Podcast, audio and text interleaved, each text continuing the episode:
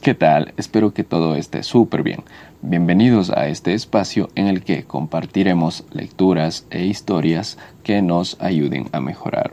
Soy Lenin, empezamos. La pregunta más importante. Cierta ocasión, durante mi segundo semestre en la escuela de enfermería, el profesor nos hizo un examen sorpresa. Leí rápidamente todas las preguntas hasta llegar a la última. ¿Cómo se llama la mujer que limpia la escuela?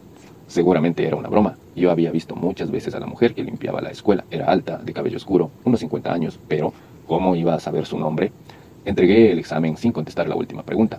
Antes de que terminara la clase, alguien le preguntó al profesor si esa pregunta contaría para la calificación. Definitivamente contestó. En sus carreras, ustedes conocerán a muchas personas. Todas son importantes.